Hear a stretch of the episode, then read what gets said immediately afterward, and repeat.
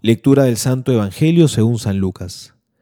Jesús al entrar al templo se puso a echar a los vendedores diciéndoles, Está escrito, mi casa será una casa de oración, pero ustedes la han convertido en una cueva de ladrones.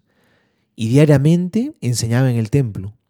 Los sumos sacerdotes, los escribas y los más importantes del pueblo buscaban la forma de matarlo, pero no sabían cómo hacerlo porque todo el pueblo lo escuchaba y estaban pendientes de sus palabras.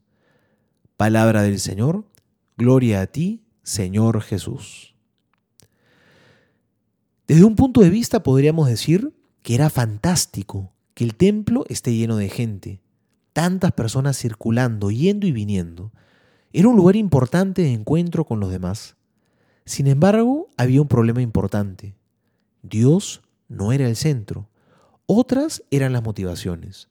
El templo se había convertido en un mercado. Muchos iban, quizá pensando que con ello agradaban a Dios, ofreciendo sus sacrificios animales, pero no se encontraban con el Señor. A Dios le llegaba solamente el humo de los animales sacrificados, pero no el amor de sus hijos. Se habían olvidado que el verdadero sacrificio no era entregarle algo a Dios, sino entregarle la propia vida, el amor, todo nuestro ser. Este templo antiguo es figura de la iglesia. Y hoy nos podemos preguntar, ¿cómo soy cuando me acerco a rezarle a Dios?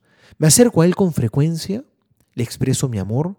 ¿Busco día a día que mi sacrificio sea un corazón arrepentido, deseoso de cambiar, lleno de amor? ¿O muchas veces solamente voy por cumplir, por rutina, para sentirme bien conmigo mismo, y no para encontrarme con Dios.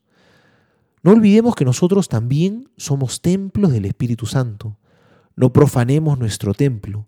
No lo convirtamos en un mercado donde solo nos preocupamos por las cosas que se acaban, por el tener, por el poder y por el placer, donde el amor a Dios queda recluido a la última esquina. Que sea en nuestro interior donde crezca cada día más el amor a Dios, donde Él sea lo más importante en nuestras vidas.